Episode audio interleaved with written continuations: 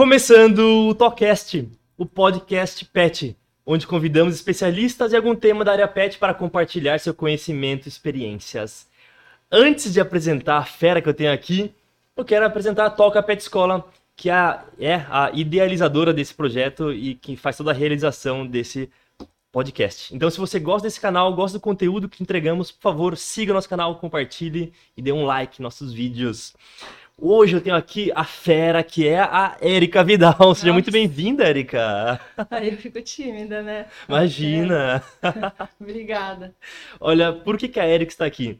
Ela é médica veterinária, especializada em oftalmologia, cirurgia clínica, ultrassom e também agora ela está no novo, novo momento de carreira com desenvolvimento humano. Isso é fenomenal. É, relacionado também muito com animais, né?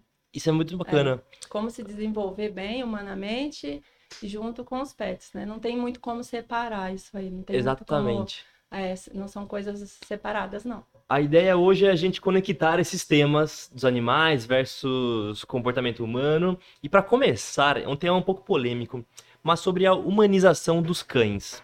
Tá? É, está ocorrendo uma tendência de humanização e tem um lado do aspecto positivo e negativo para os humanos e para os cães, Sim. né? Você pode explicar um pouco É, isso? se, se a gente for pensar um pouquinho, é, os cães começaram a ser domesticados, né, não humanizados. Alguns relatos falam 11 mil anos atrás, Uhum. outros relatos falam 14 mil anos atrás. Mas vamos botar aí, vai, 11 mil anos, 12 mil anos atrás, os lobos, né, começaram a ser domesticados para quê? Para servir os homens, né? Em Uhum, alguns sim. trabalhos onde é, haveria necessidade de muitos homens, com poucos cães, com alguns lobos, a gente conseguiria fazer esse trabalho. E aí de lá para cá veio a, domestica- do- a domesticação e depois veio a humanização, né? Porque começaram a ter esses animais é, como companhia. Começaram a ver que existiam algumas raças, né, que poderiam servir de companhia. E muitas pessoas, eu acredito que confundem isso, né? O que É é, ter um animal de companhia ou é, ou, e o que é ter realmente um animal ali onde você vai querer passar é, toda a sua rotina, toda a sua vivência, você quer que ele tenha a mesma coisa que isso. E não adianta, gente. É, por mais que as pessoas falam, né? Ai, o cachorro é meu filho, o cachorro. Cachorro é cachorro, gato é gato, gente é gente, né? Se, Sim. se, se a gente for entender um pouquinho mais disso, a gente vai perceber que é, os, as rotinas, vamos dizer assim, as rotinas, os hábitos, os hábitos, queria lembrar essa palavra, os hábitos são muito diferentes, né? Totalmente, né? Então a gente tá, tá com essa ideia de que, não, eu vou tratá-lo como meu filho, igualzinho eu trataria uma criança, porque eu sei que ele vai se sentir melhor, vai ser melhor para ele. E não. Tanto que a gente percebe, né? Quando você trata muito um cachorro como uma criança, né? é, ele começa a desenvolver certas patologias que é difícil aí o veterinário é, cuidar, é difícil daí o veterinário tratar. Porque se se, se, a, se, a, se, o paciente, se a cliente não tiver aquela consciência, não, gente, é um cão, eu amo muito, eu quero tratar da melhor maneira possível, mas eu sei que não é uma criança. Entendi. Isso facilita muito para o veterinário, isso vai ajudar na qualidade de vida do cão. Por exemplo, é, cães rolam na sujeira, cães Sim. brincam no chão e tal. Tem gente que não gosta, né? Quer ter aquela coisa de limpeza. Não, porque se fosse meu filho eu ia deixar limpinho. Não, o cão precisa disso, sabe? Exatamente. Gato sobe em árvore, gato gosta de altura. Não, não, não, não, vai cair, vai se machucar. Então, assim, essa humanização, eu acredito que tá tendo essa desvantagem, mas por um lado, eu vejo a vantagem de que estão começando a ter mais respeito pelos animais, sabe? Estão começando a, a trazer eles mais para próximo, a dar mais carinho. A gente vê que é, hoje em dia o cuidado com carinho, o cuidado com a alimentação é outro do que antigamente, que era aquele sobra do que almoçou, jantou, põe na, na, Exatamente. na tigelinha dele, é isso que ele vai comer, né? E essa humanização trouxe esse ponto positivo, a gente olhar para eles com um olhar humano. Mas eu acho que daí algumas pessoas exageram, elas não olham como, como um olhar humano, elas querem que aquele animalzinho seja um humano, sabe? E assim o, o- o fazem, assim é a tratativa. E eu acho que isso prejudica. E eu acredito que é importante tratar bem, porém separar, né? Tratar bem como um cão e não como um um humano cão, né? Sim, porque, ó, eu, eu, eu sempre falo, né, para as pessoas no sentido, você imagine se nós fôssemos pegos por alguns cães, uma família de cão, e aí a gente ia ter que se adequar a, a, a, aos rotina, caninos. Não sei, íamos ser mais entendi. humanos, né? Iam, íamos é, ter a tratativa ali de, de caninos. E aí a pessoa fala, nossa, pois é. Então, eu acho que isso é, é se colocar no lugar até do animal, né? Deixa ele ser animal, sabe? Deixa ele ter os instintos dele, deixa ele é, ser como ele seria o mais próximo da natureza. Claro que é, haja vista que fica muito complicado quem mora em apartamento, quem mora numa casa pequena, mas dá para fazer, né? Por exemplo, gato. É, você mora no apartamento, você não precisa humanizar tanto. Você pode fazer ali um habitat saudável para ele, Sim. bem próximo da natureza, colocar um tronco para ele arranhar, coisas do tipo, porque ele vai arranhar seu sofá. Ah, não pode. Exatamente. Ué, mas o gato arranha, entendeu? Uma criança talvez não, iria rabiscar. Percebe isso? E você vai falar com a criança, ela vai entender. O gato não vai entender, porque é instinto, ele precisa daquilo. E aí a gente é, quer trazer tanto eles para perto, para essa humanização, que a gente acaba prejudicando algumas coisas. E com isso você acaba querendo interromper os instintos primitivos Total. dele, né? Total. E isso, nós, como veterinários, sabemos o, o quão mal faz, sabe? Quando você tira os instintos básicos do animal. É mesmo. É, é, é muito ruim, né? Seja instinto- cão ou seja gato, né? Sim, o instinto de cheirar, o instinto de explorar o território, né? O instinto de é, ir atrás de uma fêmea.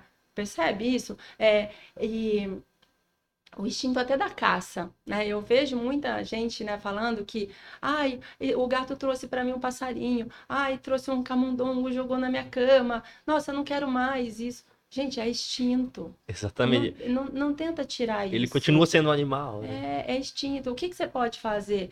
É minimizar algumas coisas. Então, não deixar mais ele ir à rua, colocar telinha para sei lá, para ele não ter acesso a, a rato. Eu não sei. Dá para fazer várias coisas, mas é instinto. Não tira o instinto dele, porque é prejudicial. E na verdade, esse comportamento dos humanos, querendo humanizar demais, vai desde hábitos alimentares, como a rotina de horários Tudo. e tudo, Nossa, né? Diego, é tudo. É, é, vamos, vamos continuar aqui nos gatos, né? Porque às vezes eu falo muito do cão e a gente viu que com a pandemia aumentou muito o número de adoção de felinos também, né?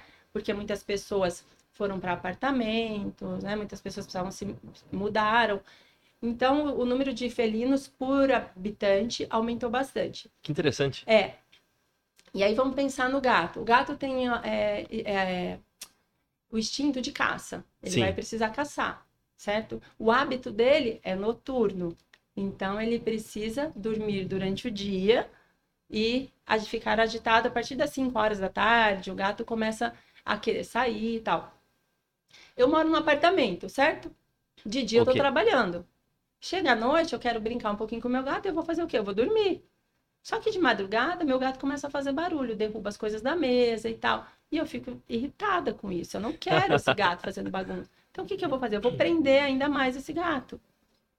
Ou seja, eu estou tentando fazer com que ele mude o hábito dele, eu estou tentando que- fazer com que ele perca um pouco os instintos.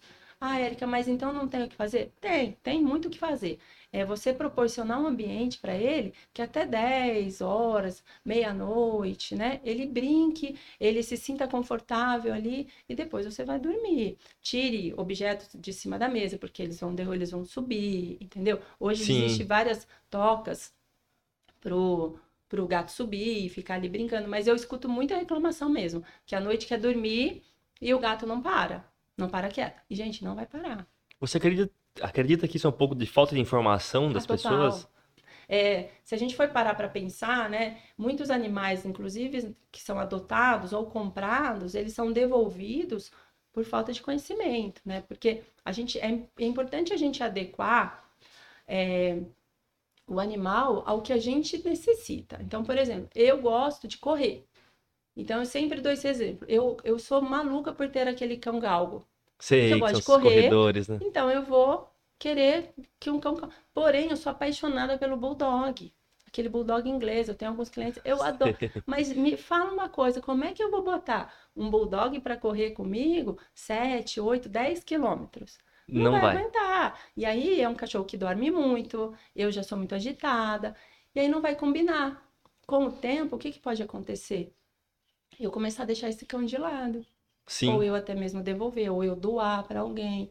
E isso acontece muito. Então, as pessoas falam assim: ah, eu tô com um filho, eu quero um shih tzu para criança. Gente, não é animal para criança. Quem entende mais de raça, inclusive talvez o Mário vai até falar Sim. sobre isso, é, ele não é um cão destinado a criança, né?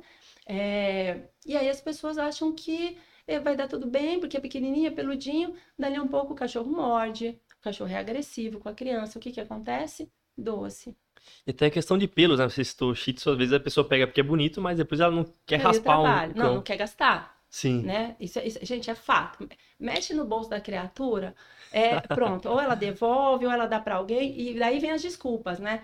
Ela não assume, não, gente. Eu vi que realmente eu tinha que gastar muito, eu não tinha esse dinheiro para gastar. Mas por que não pensou antes? Exatamente. Sabe? Quem sofre às vezes é a criança que já acostumou com o bichinho, o bicho sofre, o seu bolso sofreu um pouco. Então, antes de é, é, adquirir um animal, seja ele comprado, seja ele doado, seja ele né, apareceu por mágica lá na sua casa, pensa, sabe, bom, é, é, é um animal que requer um gasto. Uhum. Então, quanto que come por mês? Ah, ele come X. Ah, olha, requer vacinas anuais, requer medicação, requer uma boa alimentação. Porque se eu não der uma boa alimentação, eu vou desenvolver algumas patologias. Chega, já saímos da era da. Ah, ia falar o nome daqui de uma ração, mas já saímos da era dessas rações ruins, né? E arroz com feijão, do fundo de quintal. Hoje a gente tem o, o conhecimento, e todo conhecimento gera responsabilidade. Então, a gente tem o conhecimento que uma boa alimentação é, vai gerar uma boa saúde para o cão. Mas quanto isso vai custar no final do mês? Ah, eu vou ter um acréscimo de, sei lá, 500 reais por mês. Eu posso ter isso? Ah, eu posso. Eu consigo. Ótimo. Não, eu não posso. E aí, normalmente, essa pessoa que não pode, gente, essa pessoa que não pode, aí ela não tem um cachorro. Ela tem cinco cachorros, aí ela tem três gatos, percebe? E aí ela fica louca, porque os animais vão ficando doentes, ela não sabe o que fazer. Pois é, aí faz o quê? Alguns soltam na rua, outros levam para as instituições. As instituições, eu sou voluntária em uma, estão abarrotadas de animais por causa da, da irresponsabilidade. Ai, vou beber uma aguinha aqui. Claro. Uma coisa que eu aprendi com você, Erika, é a questão da, da humanização da alimentação dos cães. Porque os cães têm os hábitos primitivos de alimentação também. Então, para ele, se ele não quer comer, é um jejum intermitente que naturalmente ele faz. Existe, né? Na natureza existe esse jejum. E é o tutor, o proprietário, quer que o cachorro tome café da manhã, almoce e jante junto com ele. Nem eu, às vezes, almoço, é, tomo café, almoço e janto. E aí, eu tá vendo? É mais uma humanização, é mais um ponto negativo para a humanização. Porque o que, que eu estou querendo fazer? Eu estou querendo trazer esse animal tanto é, é, para perto de mim, eu estou querendo que ele seja igualzinho a mim, que ele vai é, ter os mesmos hábitos. Eu vou mudar esse hábito. Isso aí, negócio de jejum, é besteira. Imagina. Não, ele vai tomar café. E aí eu conheço proprietários que no café da manhã dá queijo, dá pão, não pode ser margarina, porque ele só come manteiga sabe? Aí no almoço come um pouquinho da ração, mas daí eu fiz um franguinho com arroz, uma cenourinha. Beleza, aí chega no jantar e não quer comer. Aí chega no café da manhã, ai, nossa, doutor, ele não quer comer, eu tô preocupada, eu vou, mudei a ração. Filha, não, não adianta, entenda um pouco, vai buscar informação, gente. Hoje a gente tem informação na palma da mão. Com certeza. É, na nossa época, a gente tinha que ir na prefeitura, pegar um livro, uma enciclopédia. É, eu sou da época que era da Barça, era muito caro ter isso em casa, né? É, e eu tinha que ir na prefeitura para pegar informação, para saber um pouco mais.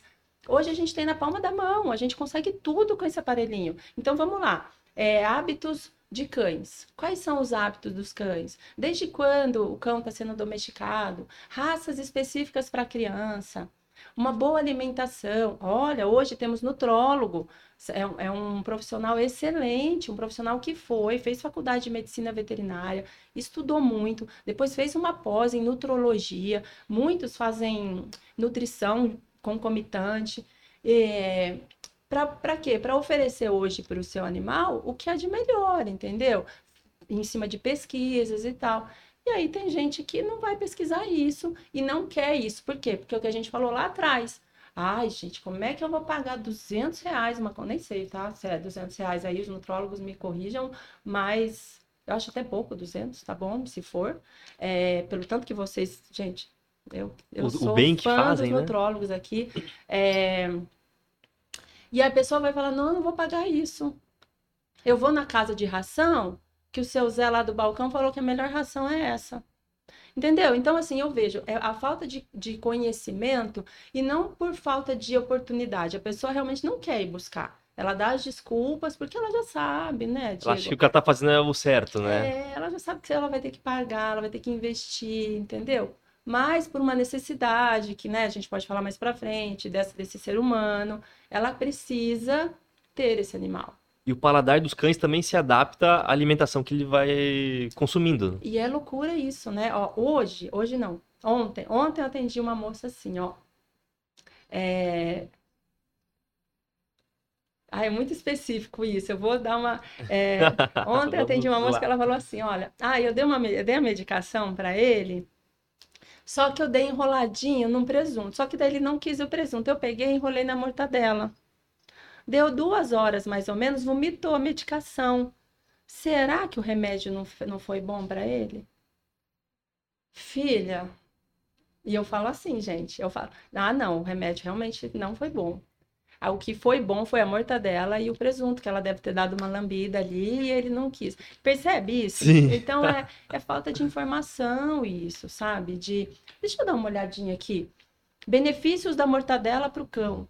Nenhum. Eu, eu, é, eu não sei, se alguém achar aí, entendeu? Então, é, eu acho que é isso. Aí a pessoa vê que o cão não quer comer, ou ele come e depois ele passa mal. Por quê? Porque o paladar não é como o nosso. E se você pensar na relação do peso do cão comparado com a quantidade de alimento, Não, uma vez eu fiz é isso. enorme. ó, as papilas gustativas, nossas, já são completamente diferentes.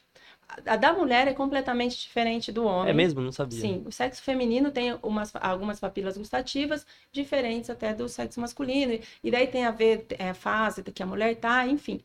Ah, do cão, mais ainda.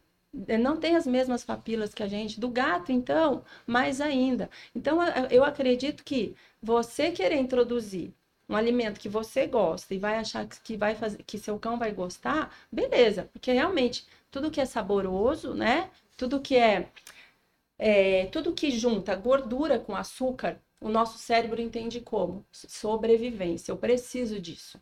Isso é, isso é, isso é neurociência, gente. Quando é, eu estou no meu habitat, eu procuro gordura com açúcar. Mas se você for procurar, você nunca vai ver uma fruta na natureza, por exemplo, que tenha as duas.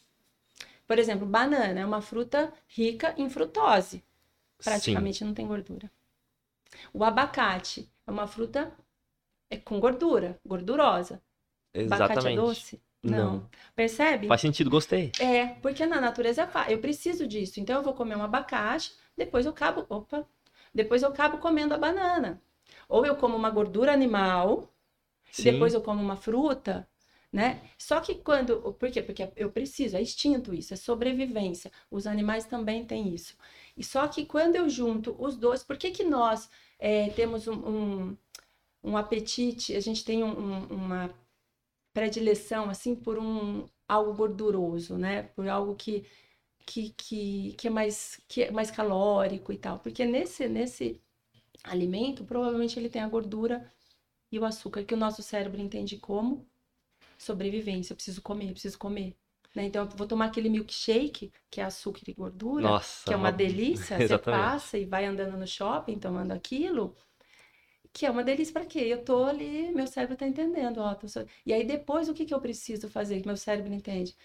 Gordura, açúcar, descanso. Exatamente. E eu preciso descansar para sobreviver, para manter o meu organismo vivo. Animal é a mesma coisa. É isso que eles. O, o nosso cérebro, a única função que ele tem é de nos deixar vivo. Sim. Então, tudo que vai gastar muita energia, vai gastar caloria, a gente repensa.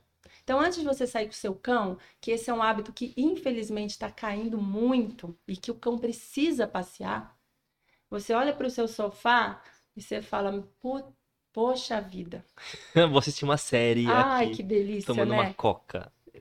Comendo um salgadinho. E o cachorro fica ali. Aí o cachorro participa do salgadinho. Às vezes o cachorro participa da pizza. E aí o cachorro vai engordando. Porque o cachorro não sabe fazer dieta. Ele não sabe, não, não vou comer isso aqui, isso aqui, olha, tem duas mil calorias, viu, dona? Eu não vou comer isso aqui. Não, o cachorro vai comer.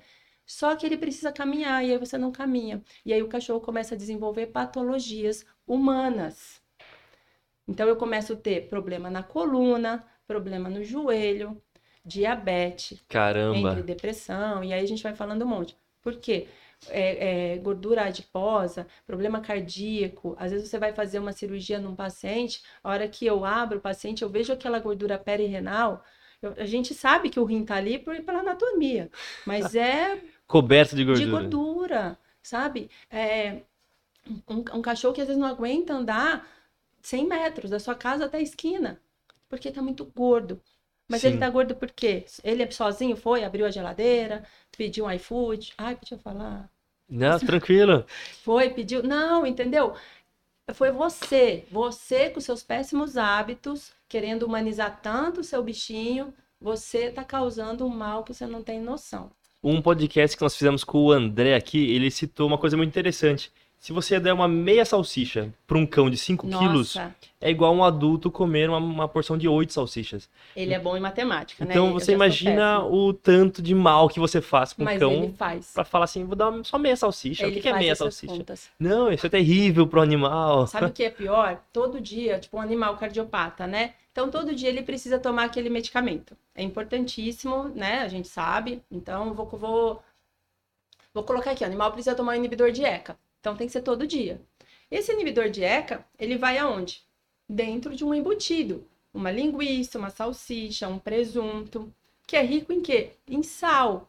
Existem pesquisas que falam que, de fato, o sal não faz mal para os cães.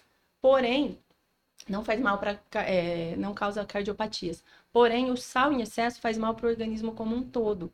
Por quê? Na natureza, você não vê o cão caçando pequenas presas e jogando um salzinho.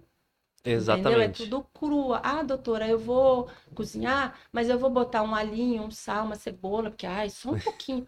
Não pode, minha filha. Você bota alho, cebola para você, para o cão, não, isso não existe. E a gente pega graves intoxicações em cães por causa de cebola. É mesmo? É, então assim, é, aí todo dia ele toma aquele inibidor de ECA pro coração. E a gente vê que a cada quatro, seis meses que a gente pede reavaliação, a gente não tem o resultado que a gente gostaria. Mas por quê? Porque essa alimentação está muito humanizada. Se essa alimentação tivesse é, seguindo os padrões caninos, com Uhum. certeza a gente ia ter um melhor resultado ali. E os donos fazem uma certa pressão pro animal acompanhar a rotina deles, né? Não, faz pressão, é na, é na lata ali, meu filho. É, Tem pressão. É, é- é- eu acho que a pandemia veio para para mostrar mais isso, para aflorar mais o que já estava tipo escondido, sabe? Não, eu quero que coma e vai comer e ponto final. Aquele cachorro que ah, só come pizza de queijo, né? Tá se coçando faz um ano e já passou por dermato, já passou, é, já passou por clínico geral.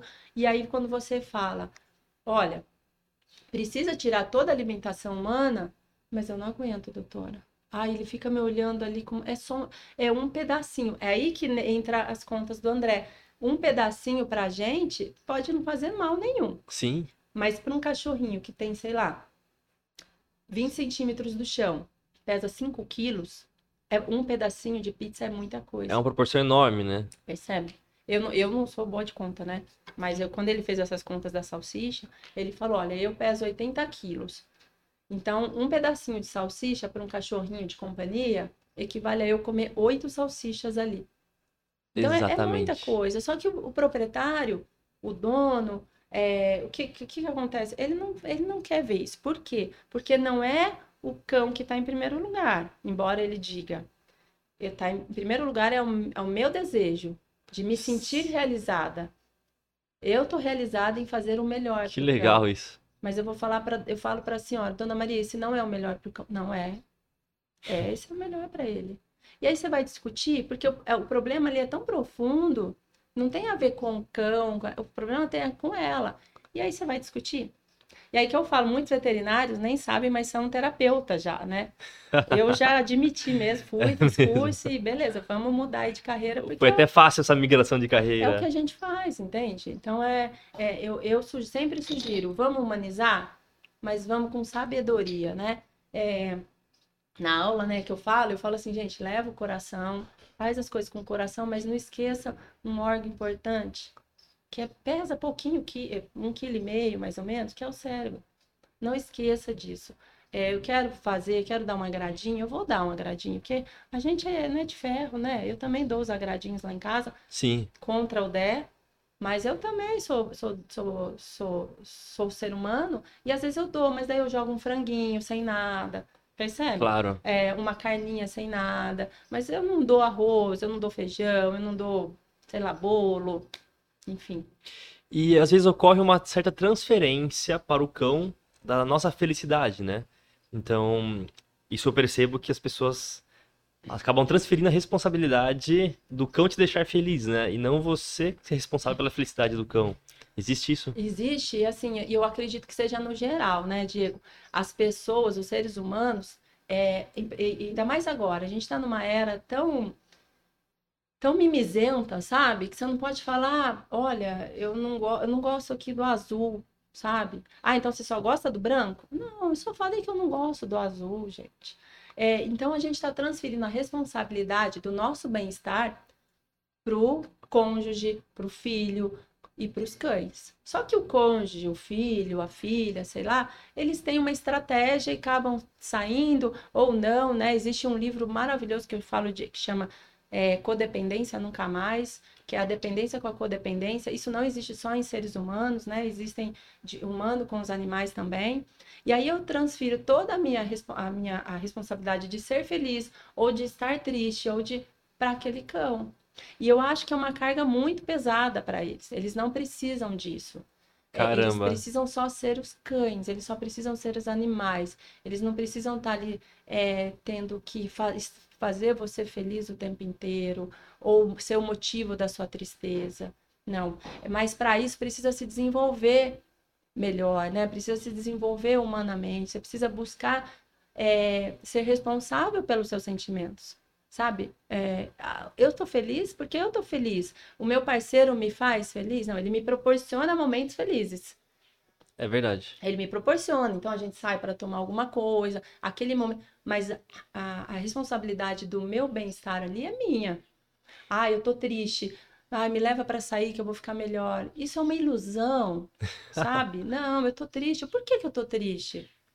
Eu tenho que, que ir para dentro de mim e perceber o porquê que eu tô triste. Ah, eu tô triste porque eu perdi um ente muito querido. Nossa, claro. Não, eu tô triste porque eu fui mandado embora. Eu tô triste porque eu não consegui bater a minha meta do mês. Então, beleza, não dá desculpa, sabe? Não, agora eu vou para casa, eu vou ficar com meu cachorro, que eu vou ficar bem. Óbvio, óbvio que a gente fica bem, estando, mas às vezes eu vejo muito isso. O seu cachorro precisa ter descanso, o seu cachorro precisa ter o momento dele. E às vezes o cachorro tá dormindo e você fica lá incomodando, sabe? É... Por quê? Porque você não é responsável pelo, pelos seus atos ali, pela sua, pe- pela sua, pelo seu momento, sabe? Sim. Você joga essa responsabilidade em cima do cão. Por exemplo, você tá bem, aí seu cão faz algo ali, uma arte terrível, sei lá, estragou a porta, estragou o sofá, pronto, você já fica mal, você já fica. E aí você diz o quê? Nossa, hoje eu tô uma. tô péssima. Porque o Totó acabou com o meu sofá. Nossa, hoje o meu dia acabou. Olha que responsabilidade. Não, minha filha, é, o cachorro vai estragar sim. Tenha isso na mente. Ou Sim. você educa, ou você deixa. Então, vai lá, limpa a porcaria que ele fez, educa ele e pronto, fica bem. Para de jogar responsabilidade para cima do cachorro. Sabe? Os cachorros estragam as coisas, os cachorros, é, os gatos. Mas é porque eles não sabem. Eles não nasceram, nem nós nascemos sabendo, entendeu? Então, isso é até o que a gente falou agora há pouco. Às vezes as pessoas adotam querendo que eles sejam super educadinhos e tal. Aí eu escuto isso. Nossa, adotei, já faz até xixi no tapetinho. E se não fizesse, você ia devolver? Porque pode não fazer. Com certeza. Vamos educar, sabe? Vamos, vamos mostrar que dá para ter essa convivência, que é, e é gostosa. Nós, seres humanos, é, desde que, né, há 10, 11 mil anos atrás, a gente aprendeu a ter esses animais próximos de nós, a gente percebeu que o dia fica mais gostoso, né? O cão tem uma maneira de ver o mundo que se a gente souber aprender, né, se a gente é, entender isso, a nossa vida fica mais leve, muito mais leve, sabe? É claro, né? Existe o porquê disso, né? Os animais, por exemplo, não têm o córtex pré-frontal, que é onde a gente pensa, a gente raciocina ali, a gente vai Onde é, filtra, né, rever as as coisas. consequências de determinados atos, a gente vai sonhar, a gente vai idealizar. Eles não têm isso. É, mas, por um lado, isso é uma vantagem, né? Por quê? Porque para eles está tudo bom.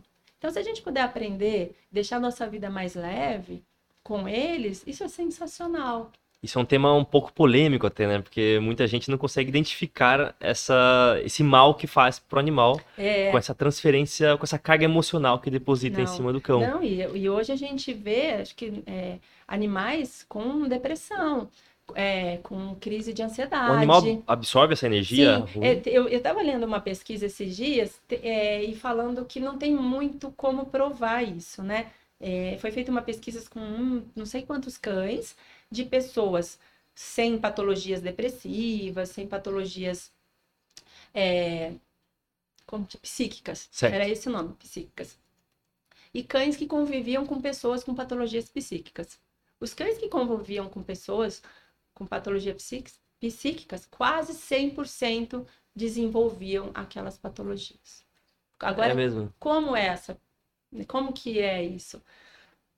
Eu gosto de pensar, né? Aqui sou eu, tá? Viajando, que já que eles é, olham muito os nossos hábitos e copiam, né? E, e- e- a gente quer que eles fiquem muito próximos, eu acho que até o hábito depressivo de uma pessoa que às vezes não quer sair da cama, o cão, ele é, é- quer ficar tanto ali com aquela pessoa que ele acaba ficando mais na cama, que ele acaba ficando mais quieto, que ele deixa os instintos dele um pouco de lado.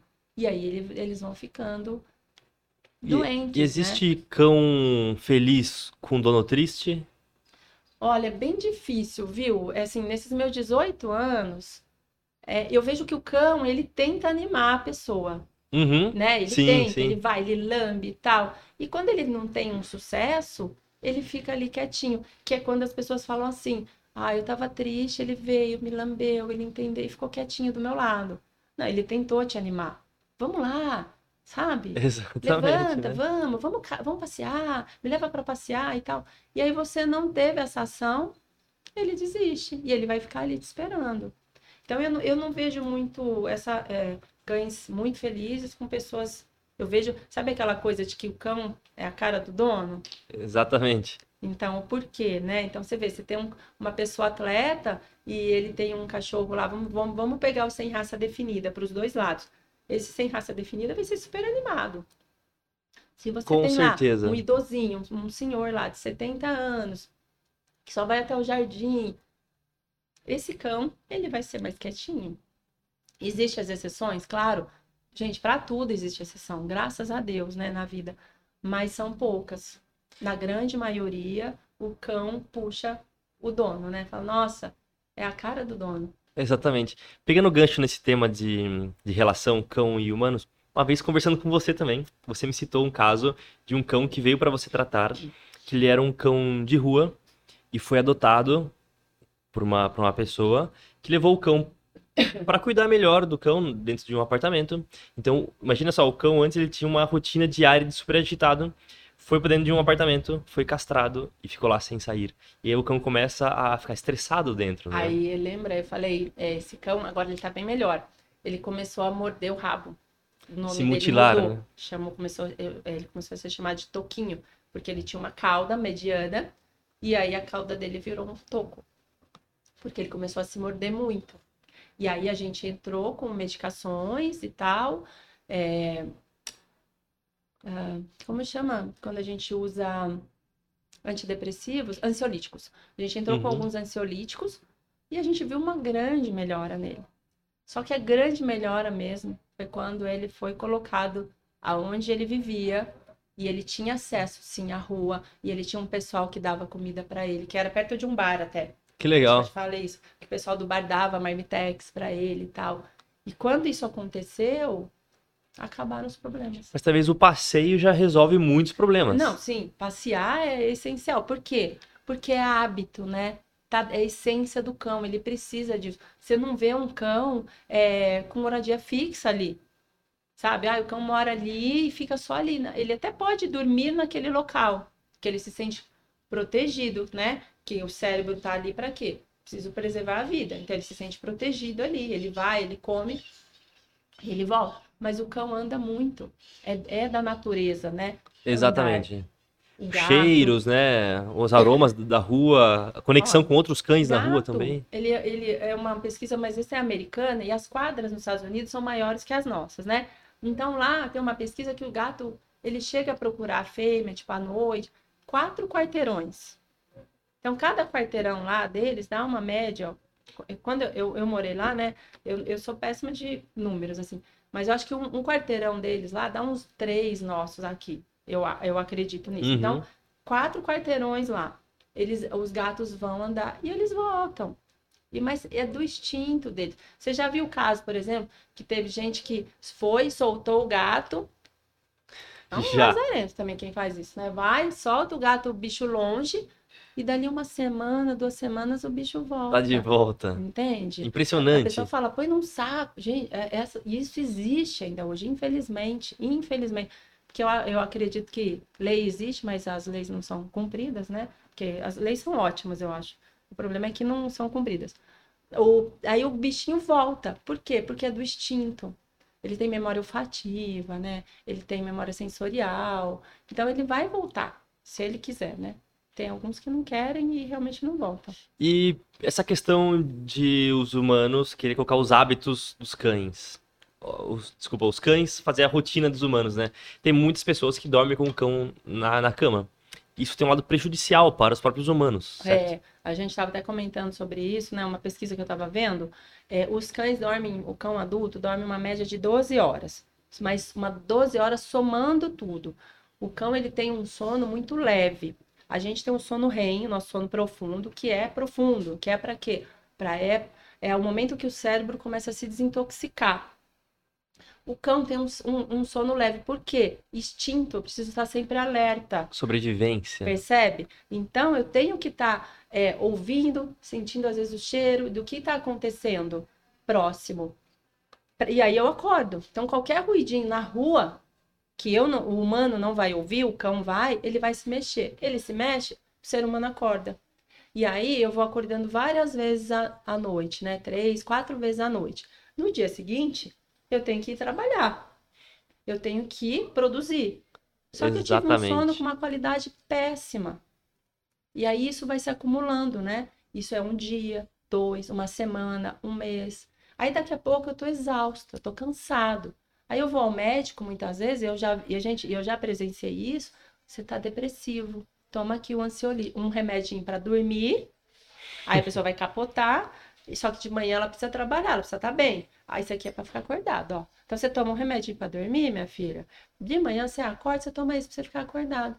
E eu tenho uma amiga próxima minha que faz isso. E aí eu falo, larga disso, para de dormir com os bichinhos na cama. São gatos, no caso, né? Para de dormir com eles na cama, que você vai ver como a sua qualidade de sono vai melhorar. Você vai começar a produzir melhor no dia seguinte. Mas não adianta, né? É isso que eu falo. A carência de ter ali os bichos é maior do que a vontade de falar: olha, vamos fazer o que é certo, vamos fazer o que é bom, não o que é certo, né? Porque certo e errado eu acho que Uhum, não existe, sim. né? Existe o que é bom e o que é ruim. Vamos fazer o que vai ser bom?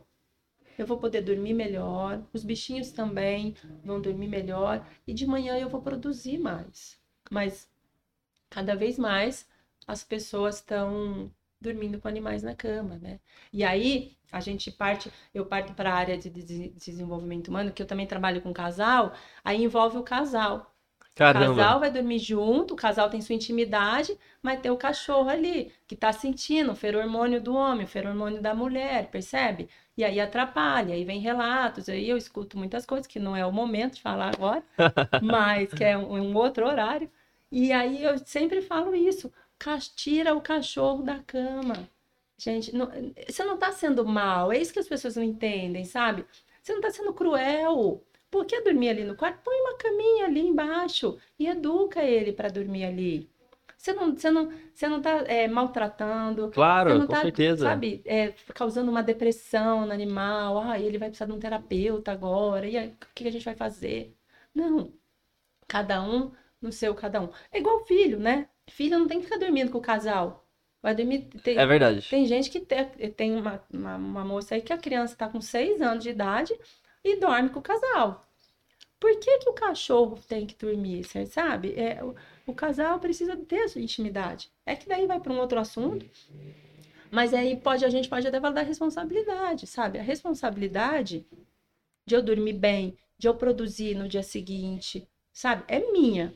Claro. Mesmo que para isso eu tenho que falar, Totó, você vai dormir aqui, ó. A mamãe comprou uma caminha nova. A partir de agora a gente vai começar a fazer um trabalho, você vai dormir aqui. O primeiro dia ele vai pular, você vai pôr de. E assim vai. Até você condicionar ele que o lugar dele é lá. Isso eu acho muito bacana essa nossa conversa, porque a gente consegue é, ampliar o conhecimento, né? Às vezes levar informações e úteis para as pessoas. né, Diego? Tem gente que fala, ai, Érica, que quanta besteira. Dê, vai dormir na cama comigo. Então faz o teste. Você vai fazer o teste. Você vai 15 dias, porque a gente precisa de 15 a 20 dias para começar a mudar um hábito se não for por forte impacto, né? Que, por exemplo, se alguém tiver um infarto ali por causa do cigarro, o médico fala assim, olha, quase morreu, ou você muda esse hábito, ou você vai morrer. Isso é um forte impacto. Certo. Aí eu vou mudar. Por impactos que a, que a gente fala de carimbos, né? Que todo dia vai carimbando, vai causando um certo impactozinho no cérebro, a gente precisa ir um pouco mais de duas, três semanas. Então faz esse, faz esse teste. Você vai ficar três semanas dormindo sozinho. Mas sem também o cachorro ficar arranhando a porta. Você tem que fazer uma dinâmica na sua casa que você vai dormir mesmo. Você vai colocar o seu cachorrinho para dormir numa caminha, pede às vezes para o seu filho ficar com ele lá no quarto. Não sei, todo mundo tem um jeitinho sim para claro. fazer, né? Sem desculpas. E aí depois me fala. Eu sempre falo isso. Ninguém vai me falar o negativo. De verdade, Diego, ninguém chega para mim e fala: ai, Érica, foi horrível, dormi péssima. Os primeiros dias, dois, três dias, a pessoa dorme mal. Porque ela tá acostumada. Sem a companhia. Ela tá acostumada. O cérebro tá acostumado a acordar. Então, às vezes, acorda, vê que o bichinho não tá na cama. Vai, pega o bichinho, põe lá, pronto, dormir. Mas dali meia hora, uma hora, tá acordando de novo. Sim. Entende? Então faz essa, é, é, é, esse teste com você para você ver se você não vai melhorar. E é possível identificar um cão com depressão? Ah, sim. A gente existe, existe alguns é, testes, a gente pode pedir alguns hormônios, né? Que às vezes vai estar muito baixo na depressão e tal. Mas eu falo assim, a clínica é soberana. Gente, a clínica, é, eu sou da época que para fazer um hemograma era muito caro muito caro, assim. Então, era só no hospital, ou às vezes a gente tinha que coletar, mandar escondido para um laboratório humano depois das 6 horas da tarde. Veterinário nem tinha, né? Tinha, é, vai fazer 20 anos já, já, né? Duas décadas já. Então, era caro. Então, a, a clínica, a gente fala que é soberana. Por quê? Porque quando a gente senta e conversa, e a gente tem aquela conversa franca com o proprietário, porque a consulta, ela não pode ser só com o animal. Sabe, atrás do animal existe uma história, existe proprietário, existe uma família. Então, quando você senta assim, olha olho no olho com o proprietário, sabe, e pede para relatar como que é a rotina, você já vai sacando, sabe? A rotina dele é difícil ele trabalhar, é difícil ele sair de casa. E você vê aquele cão cabisbaixo. É, é, incrível, Diego, como a feição do cachorro muda. É mesmo? Do mesmo jeito que às vezes a gente olha um cachorro doente, e fala, nossa, olha a carinha dele tá péssima. Depois que é medicado, melhor, você fala, nossa, a carinha melhorou, o ânimo. Quando a gente vê um cão depressivo, a gente olha e fala, nossa, ele é tão quietinho, sabe? Ele é tão. A energia tá baixa. Péssimo. E aí você começa. Aí eu começo como? É, esse cão precisa passear. Olha, às vezes eu falo até que para perder peso, e para perder peso precisa passear. Mas é que assim, se eu falo que o cão tá depressivo, eu vou bater de frente. Então não adianta. Tem que ir pela. Eu tenho, é, eu tenho uma estratégia de, de conseguir levar esse cachorro para a rua. Porque a gente sabe que cachorro que passeia é cachorro feliz. Cachorro que passeia, que cheira o outro na rua, que faz xixi na árvore. São, ele tá ali com o instinto dele, com os hábitos da vida, Uhum. vida real, vamos dizer, né? A vida canina dele. Então, eu preciso levar esse cachorro pra rua. Como eu vou fazer? Ah, ele precisa perder peso. Ah, então, todo dia a senhora vai ca- caminhar é, 15 minutinhos com ele. E aí a gente começa a ver o efeito. Muitos Não só problemas. pro cachorro. Isso que é ma... Nossa, isso é como para É mesmo? proprietário, sabe? legal. Eu, e eu gosto de ver. E aí eu comento em casa, né? Falo, olha, atendi um paciente assim, assim, assado. Aí depois de um mês, mais ou menos, eu falo, sabe aquele paciente? Nossa, emagreceu, agora ele tá super bem, o dono tá mais feliz. É, é, e não, é, não tem fórmula mágica. Claro. Foi um simples passeio. Erika, por que um, passe... um simples passeio com o cão é tão importante? Ó, vamos pensar, né? Na natureza, o cão passeia muito. Sim. Então, o cão precisa é, andar, ele precisa liberar certos hormônios que é na- durante a caminhada que ele vai liberar. Ele precisa cheirar, ele tem, isso é instinto, né? Ele tem o reconhecimento ali pelo olfato, né? Ele precisa Sim. sentir o cheiro das coisas, o cheiro de outros animais. É, inclusive, quando eu estava passeando na lagoa, eu vi um casal com um cach- com um pug. Então, vocês imaginam a cena: uma- um casal passeando com seu pug e vindo um outro com outro pug. E eles se encontraram e esse foi cheirar. E a Uhum. moça puxou a coleira e falou: não pode. E aí ele quis cheirar e quis subir em cima do cão. Mostrar que ele provavelmente era um macho alfa ali e é, e é do cão, isso é instinto, né? Tanto que quando você vai apresentar um cão para o outro, você precisa deixar ele cheirar o bumbum do cachorro ali. É, é, É natural dele, é instinto, né? é, e é, e sim, cada um tem um cheiro único, né? E ela puxou e falou: Não, não pode, isso é feio. E o cachorro foi, e foi puxado. E aí, eu olhando aquilo, eu falei: Gente, seria feio se ela fosse cheirar o outro ser humano, né? Ah, deixa eu. Aí, beleza, isso Uhum. seria horroroso, porque a gente não precisa disso. A gente se conhece, com- se cumprimenta e tal. Isso seria feio. Ou se ela estivesse andando e ela subisse em cima da outra fêmea, da outra mulher ali, para mostrar que ela é a macha alfa, sabe? A fêmea alfa. Seria horroroso. Mas não, o cachorro precisa disso, entre eles, sabe? Para eles se entenderem. Só que daí o que, que o ser humano faz? Ele proíbe isso. E aí o cachorro vai para casa sem cheirar. Às vezes não deixa o cachorro fazer xixi, sabe? É, eu tenho um caso até que eu falo, que eu já falei, da- do senhor que bota as botinhas na cachorra, porque ela tem que voltar para dentro de casa com as patinhas limpas. Isso não existe. E aí tem uma dermatite horrorosa que vai, que piora, que melhora. Por quê? Porque ele está impedindo um instinto. O cachorro tem o coxim plantar. Você vê que é um tecido diferenciado do nosso Exatamente. pé. Para quê? Para pisar ali, é mais áspero, pra re- é mais resistente. Claro, você não vai colocar o cachorro num, num asfalto de 30 graus, né? É, Claro. é óbvio, isso é importante a gente colocar a mão e ver se a gente aguenta. Se a gente suporta, o cachorro vai suportar, né? É, só que ele quer, ele quer tirar isso. Por quê? Porque eu preciso, eu estou humanizando tanto, eu quero que seja tanto parecido com o ser humano, que o que que acontece? Eu vou usar artifícios que vai acabar tirando o instinto do animal. E aí, Diego, uma coisa bacana de se falar por que, que a gente está se falando muito mais, né? A gente está se dando melhor com os animais. Por que, que as pessoas estão deixando até de se relacionar com outros seres humanos? Mulheres às vezes deixam de se relacionar com homens e é mais da mulher isso é, e alguns homens também. Então, por que, que eu vou, eu vou é, impedir de eu ter uma relação? Por Por que que vem a famosa frase, eu prefiro bicho do que gente? Porque para a gente se relacionar com um ser humano, com outro ser humano, a gente precisa se desenvolver. A gente precisa aprender a confrontar de uma maneira civilizada. A gente precisa aprender a deixar o nosso ego de lado Com diferentes pontos de vista. e, e entender que homens e mulheres, cada vez mais eu vejo isso, têm pontos de vista diferentes. E dentro da- do feminino existem pontos de vista diferentes. E dentro do masculino, pontos de vista. O problema é que o feminino quer que o, mascu tem o, o masculino tenha o mesmo ponto de vista que ela, em relação a cuidar de filho. E nunca vai ter, gente. Sabe? Quer que ele tenha o mesmo cuidado com a casa. E nunca vai ter. E às vezes o masculino quer que ela tenha o mesmo cuidado com o trabalho lá fora, com o prover que ele tem. E isso eu bato de frente, é a minha linha e é o que cada vez mais o mundo está mostrando. É, nunca vai existir. Aí, eu, para me relacionar com outro ser humano, eu vou ter que aprender tudo isso. Eu vou ter que entender que nem sempre a minha vontade vai ser feita. Eu vou ter que ceder o outro vai ter que ceder. E aí é um jogo, é uma dança gostosa quando se sabe Exatamente. buscar isso. Quando não se sabe, eu não quero mais me relacionar. Eu prefiro me relacionar com meu cachorro. Por que, que eu quero me relacionar com os animais? Por quê? Porque eu não preciso me desenvolver como ser humano.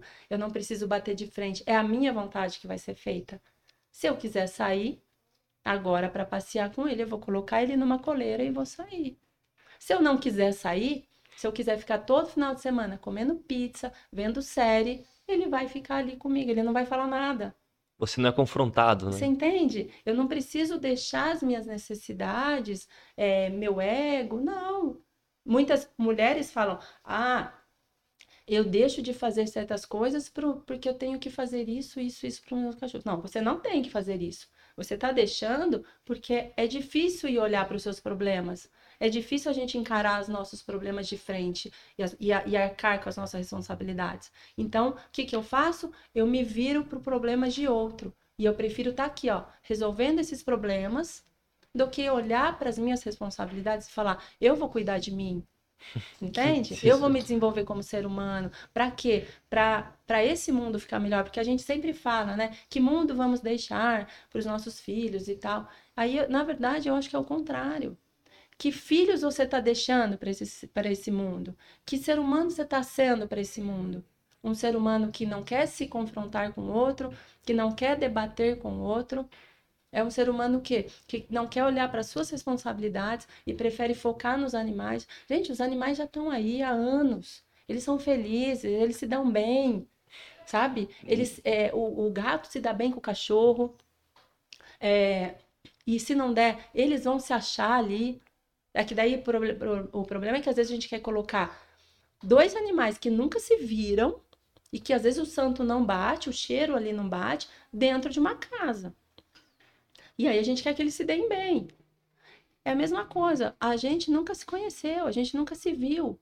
E de repente a gente vai para dentro de uma república. Morar junto. Sim. Sempre vai ter o atrito. Só que os seres humanos, o que, que acontece? Um, o que não tá gostando vai embora. Os animais vai, vai como? Não tem como sair dali, né? Ou ele foge, ou ele parte pro ataque, percebe? Ele, ele acha a maneira dele de resolver. Só que daí, para mim, como ser humano, essa maneira não tá certa. Não, vocês não podem brigar. É instinto. Muitas verdades você tá falando, Erika. Ou é instinto, meu. Que para legal. de querer. Claro, a gente não vai deixar os animais se matarem. É, é, é, não é isso que eu quero dizer. Uhum, Mas claro. às vezes um dá uma rosnada pro outro, tipo, ó, sai daqui. Ó, esse espaço é meu. Deixa. É entre eles. Entende? Só que não, eu quero lá, eu quero interferir, porque eu não tô resolvendo os meus problemas aqui, eu tenho isso aqui para resolver. Mas isso é fato. Eu vejo, hoje mesmo eu ouvi essa frase, por isso que eu prefiro bicho do que gente. E aí essa pessoa é tão próxima de mim, mas eu não pude falar essas coisas para ela, é, no sentido de que você está se fechando tanto, você está deixando de olhar aí o mundo, de se desenvolver por um medo. Por um medo de, olha para si. Caramba, o ser humano precisa legal. de ser humano. O cachorro precisa de cachorro. O gato de gato, sabe? Os pássaros, você não vê pássaro voando com pato. Todo mundo junto. Então, pássaro. Eu, uma vez eu ouvi essa frase: pássaro da mesma plumagem voam juntos. Galinha vai estar ali, ciscando. Você não vai ver uma galinha voando com uma águia. Sim. Entende? Isso então, é clássico, né? é, isso é fácil. É, é, é, é, é- Você não vai ver um ser humano é, vivendo igual cachorro, comendo no potinho do cachorro, sabe? Caçando. E me diga uma coisa, pegando o gancho daquela do termo que você acabou de citar, que um pug encontra outro pug e aí o dono não deixa eles se interagirem, deixa cheirar porque acha feio. Isso ocorre um certo egoísmo dos donos em querer o Total. cachorro pra mim, então é, ele não pode fazer amizade porque ele é meu, Total. então ele é meu amigo, ele é meu cachorro. Ele não entende que o cão precisa de outro cão. O egoísmo é tanto que ele quer o cão só para ele. Ele não percebe isso. O cão precisa de outro cão, gente. O cão precisa cheirar outros cães, sabe? É... Eu tô tirando esse instinto. É aí que Sim. eu falo, que a gente falou lá no começo. Vamos estudar um pouco mais. Pega esse aparelhinho aí que você fica é, rodando rede social, rodando o que não te agrega em nada, perdendo tempo com videozinhos idiotas. É, para quê? Pega para aprender, pega para se desenvolver um pouco mais, sabe? Deixa eu ver aqui, ó. Eu tenho um cão da raça tal. Ah, olha, ele tem esse hábito. Eu tenho um York. Eu sei que vai dar dois dias depois do banho, o cheiro dele vai estar tá ruim, é um cheiro característico. Não adianta ficar mudando de pet shop. É o cheiro da raça, porque foi uma raça que foi desenvolvida lá atrás, na época das carvoarias. Então, Eles é são um... terriers, cães de caça. percebe isso? Só que não. Aí eu fico mudando o cachorro de pet shop cada semana em um. Às vezes dou dois banhos na semana. Por quê? Porque eu não fui responsável de ir atrás de informação. E aí volta naquilo que a gente diz. Ah, eu não quero cachorro fedido. Eu vou doar esse cachorro. Alguém quer? Põe lá. Percebe isso? Por uma, um simples fato de deixa eu pesquisar né? Deixa eu ver o que mais que eu preciso aprender. Ah, eu quero ter um animal. O que mais que eu preciso? Eu tô maluca para ter outro cachorro. Só que na casa que eu moro agora não comporta, né? A gente já tem o pitbull, a Zefa, não tá comportando. Então, a hora que a gente mudar, a gente já viu quanto que esse cachorro vai gastar por mês, né? O que as vacinas, então o espaço que ele vai precisar. O estilo de vida do cão, Entendeu? do seu, Então a gente já percebeu tudo isso.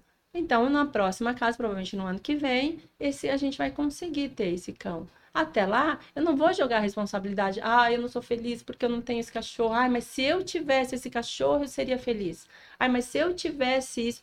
Não. Se eu tivesse mais um gato, eu ia ser feliz. Não, você não tem que jogar é uma essa transferência de responsabilidade, de responsabilidade também. Você pode ajudar, mas não joga essa responsabilidade. É, eu acho que é muito cruel, de verdade, a gente jogar a responsabilidade para o animal. E, eu, só, eu vou falar mais um negocinho aqui rápido. É, existem coisas que nós, seres humanos, às vezes não gostamos. Mas a partir do momento que a gente é, quer ter um animal, que a gente resolve, a gente precisa abrir mão também de certas coisas. Eu não como carne, né? E o, o nosso cachorro é criado bem próximo à natureza. Então, ele come ossos, ele come, às vezes, a carcaça do frango. E tá tudo bem. E eu não gosto, mas eu não, eu, eu não peço para eu de, deixar de fazer isso por um, um egoísmo meu. Não, eu, quando ele vai a fazer, eu, eu não fico perto, porque eu não gosto de ouvir aquela. Eu acho que eu fico com dó, sabe? Sei. Eu tenho dó. Por que, que foi comer o bichinho, gente? O cachorro tá feliz mas da vida lá. Mas na natureza ele iria comer para sobreviver. Então, assim, o que, que eu faço? Eu saio de perto, ele avisa, ó, vou dar o, a, os ossos ali, vou dar a carcaça para ele. Ótimo, eu saio de perto, vou para a sala, não quero ficar junto. Aí só no outro dia que eu vou ver assim se comeu, mas eu vou ver daquele jeito, sabe? Ai, Jesus, tomara que esse bicho tenha comido. Aí eu vejo que comeu. Porque se eu vejo lá, eu nem pego. Eu jogo um paninho, a hora que ele chegar, ele tira. Mas você viu, eu não deixei o. o é, não fiz com que o animal deixasse de fazer o que é instinto dele por um capricho meu. Sim. Né? Ah, é um capricho. Não, deixa ele fazer. É, é instinto. Então, Com ele... certeza o cão ficou feliz. E ele fica super, né? Nossa, Imagina. às vezes ele sacode aquilo, por isso que eu não gosto de ver, faz assim, ó. Ui, então não rola. E você acredita que esse excesso de proteção dos cães traz algo negativo para, para Total. os bichinhos? É, acredito 100%. É a minha linha, né? Existem outros colegas que podem falar, ah, não, não, não traz. A minha linha, nesses 18 anos, eu percebi que o excesso de proteção vai prejudicar a saúde física e a saúde mental do cão. Isso é é fato. Que né? bacana. Excesso de proteção com roupinha que a gente vê. Às vezes tá 21 graus, a pessoa já vai e bota uma roupa no, no cachorro, gente. Que a temperatura do cachorro é mais alta que a nossa, né? 38,5, às vezes 39. O bicho já tá ali quente. Aí daí ela vai e bota uma roupa. Faz isso um dia, dois. Dali um mês ela chega pra gente e fala assim: ai, doutora, tá cheia de casquinha a pele, eu não sei o que tá acontecendo. Acho que tá muito. O tempo tá muito seco. Não, minha filha, tá com você tá com muita roupa. Tira, tira a roupa do bicho, deixa ele. Aí a gente instrui, né? Quando a temperatura realmente estiver muito baixa, aí sim vale a pena colocar roupa. E alguns cães só. Muitos Exatamente. cães não vale a pena usar, porque eles têm a pelagem, né, que forma uma capa de proteção, não deixa perder calor com o meio, enfim. Mas é o excesso de proteção tanto para para cachorro, para gato, para criança, eu acho que é prejudicial. Pô, acho que é uma mensagem final, então vamos respeitar os cães e os hábitos, os instintos naturais eu, dele, eu, né? eu, eu gostaria de falar assim, né? Vou falar ali até. É, não joga a sua responsa a responsabilidade que é sua para cima do seu animal. Isso é muito infantil, isso é muito cruel com eles. Se você é, tá feliz ou se você tá triste, seja pela sua responsabilidade. Não joga isso em cima do bichinho, não. É, começa a perceber que assim, o seu bichinho, ele tem que ser de companhia né? Ele não tem que ser uma marionete sua que você faz e não- faz o que você que passar na sua cabeça. Ele é um bichinho de companhia e não só marionete. Entendeu? Excelente, hein? Certo? Eric, aprendi muito com a nossa conversa, de É, verdade. Eu também adoro. Eu adoro, bom, adoro falar, né? É que é pouco, eu queria ficar falando aqui até sei lá que horas. Eu aqui. tenho plena certeza que seu conhecimento daria pra ficar o dia inteiro aqui Nossa, falando. Pois é, falar de responsabilidade, então. Não, mas realmente é, abre o mundo, né? Abre a visão de como, como que as pessoas tratam e como deveriam tratar, É. né? Que o cão ainda é um bicho, é um animal, ou o gato ainda é um animal. Tem sentimentos, Sim, isso é importante. excelente, hein? Certo? Quem quer te seguir? É, eu tenho Instagram, mas onde eu falo muito de relacionamentos, né, é, interpessoais. Às vezes eu falo muito também é, relacionamento de animais. Então, é Érica B. Vidal, Certo. Érica com K. Tenho mentorias, enfim. Mas isso tem tudo lá no, no Instagram. Muito bacana. E a Érica também é professora da Toca Pet Escola nos Pois cursos é. de banho tosa. Tem uma aula assim excelente. A única aula que todos os alunos abrem as câmeras é com a aula é, dela. as mulheres, né? Ela consegue criar uma empatia, assim, fazer um rapport muito interessante que realmente. Esses dias uma aluna falou: Eu só abri minha câmera na aula da Érica. Falei, É. pô, que... e as minhas aulas ninguém abre, né? É, pois é. Muito Mas bacana. que é mulher com mulher, a gente se entende, entendeu? Sim. É, é outra linguagem. Não, entendo, perdoa. Aí eu falo outras coisas, né? Enfim. Muito certo? bacana. Certíssimo. Obrigado pela presença. Obrigada. Até o próximo Talkcast.